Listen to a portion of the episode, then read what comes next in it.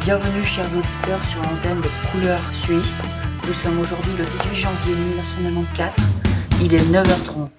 Nous interrompons notre émission pour vous transmettre ce flash d'informations que nous venons de recevoir directement de la Californie. Un séisme de magnitude 6.7 sur l'échelle de Richter vient de frapper la ville de Los Angeles, avec pour épicentre la région de Northridge. Selon notre information, le séisme aurait frappé la ville à 4h31 ce matin, durant plus de 10 secondes, détruisant immédiatement de nombreux bâtiments, écoles, malls, habitations. L'autoroute numéro 5, direction San Francisco-Sacramento, a été sectionnée par la force, du séisme, faisant à notre connaissance en tout cas un mort. Les habitants reportent des chocs d'une violence inouïe, puisque un tremblement de terre aurait été à la fois horizontal et vertical.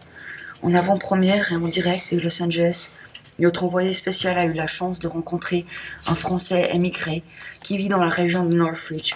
Voici quasiment en direct son interview. Bonjour monsieur. Pourriez-vous nous dire quand le Big One a-t-il eu lieu? Il devait être environ 4 heures du matin. C'était irréel, un vrai cauchemar. On a bien cru qu'on allait tous y passer. C'était comme un géant qui semblait avoir pris notre maison et la secouait dans tous les sens. Il semblait que les entrailles de la terre s'ouvraient sous nos pieds. Le bruit était terrible. Votre maison a donc été secouée?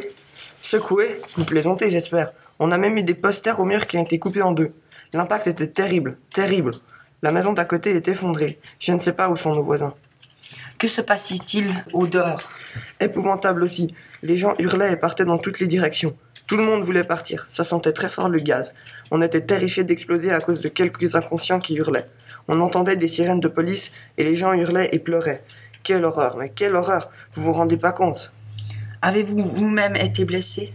Non, je ne crois pas. Heureusement, j'ai été épargné. J'ai eu la chance de ne pas être blessé. J'avais peur que les gens se mettent à fumer. L'odeur du gaz était très forte et j'avais vraiment peur que les gens créent une explosion, car certaines personnes fumaient. Quelle folie, on aurait tous pu exploser.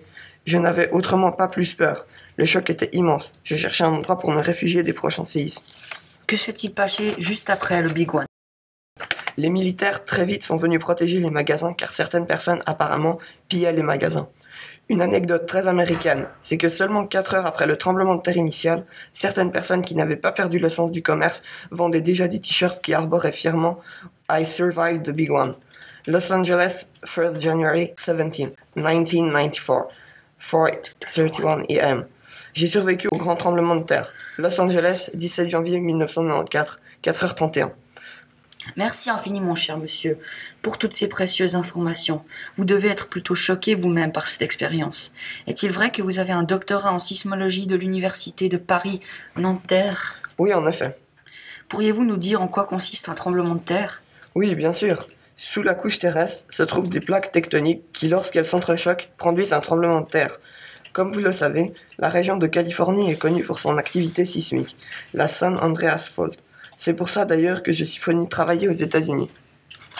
Chers auditeurs, je suis sûr que nous pourrons continuer à vous transmettre plus de précisions sur ce séisme tout au cours de la journée. Mais je peux vous dire que ce sera probablement l'une des catastrophes le plus coûteux que l'Amérique n'ait jamais connues.